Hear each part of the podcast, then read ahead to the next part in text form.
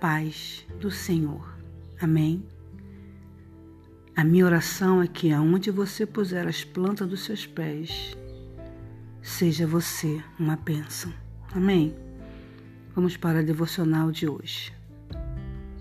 E diz assim: Assim, aquele que julga está firme, cuide-se para que não caia. É em 1 Coríntios 10, 12.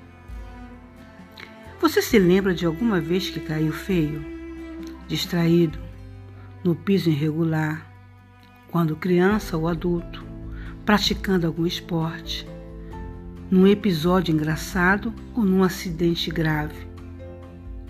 Todos nós já sofremos alguma queda na vida.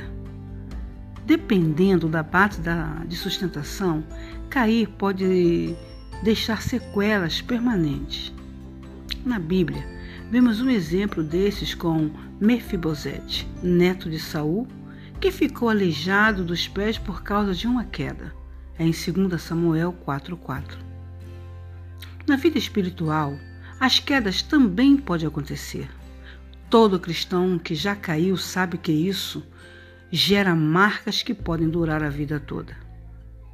Neste versículo, o apóstolo Paulo nos exorta a ter cuidado para não cair. De fato, é pela misericórdia de Deus que permanecemos firmes na fé. Mas muitos delírios acontecem por vacilos e decisões erradas nossas. Firme-se em Jesus para não cair. Agradeça a Deus por manter a sua fé firme e o seu coração seguro na sua presença. Busque orientação na palavra de Deus para permanecer firme com Deus. Aprenda com os tropeços do passado e comprometa-se a andar sempre na direção do Pai. Você caiu? Arrependa-se, ore e peça a Deus para te levantar e ajudar a não cair novamente.